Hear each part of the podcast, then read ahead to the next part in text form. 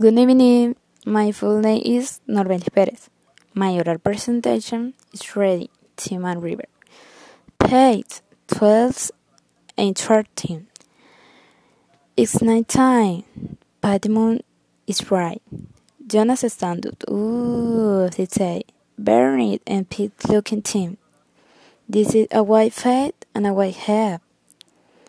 I'm the depth of the river, Jonas said. The river is mine. Now Pete face is white too. Bernie, he said. Come on, kid, run, he ran. Oh, Jonas says again. Bernie runs too. Jonas looks back to Harry. They laugh and laugh and laugh. Now, says Jonas, I can't take you home. Where you heart? It's near the river. Says Harry. Jonas get the horse and Harry gets on it. What? said Harry. Give me the good. Harry take the bad. Twain he gives two to Jonas.